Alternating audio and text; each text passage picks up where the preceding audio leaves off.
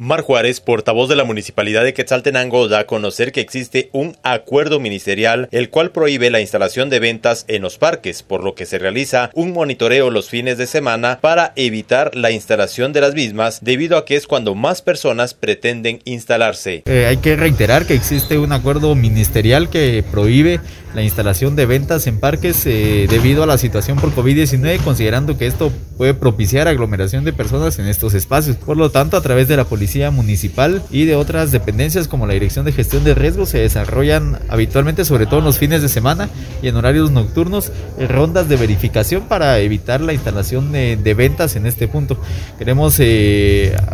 pues considerar o hacer notar que es una situación eh, compleja debido a que hay sectores que se han visto afectados económicamente y que de alguna manera no se busca afectarlas, sino simplemente cumplir con los con lo que establecen las autoridades y en este caso el ente rector de que es salud. Eh, esta situación se ha visto eh, en algún momento como una problemática debido a que también las personas ante esta necesidad han buscado lugares para instalarse que no son permitidos.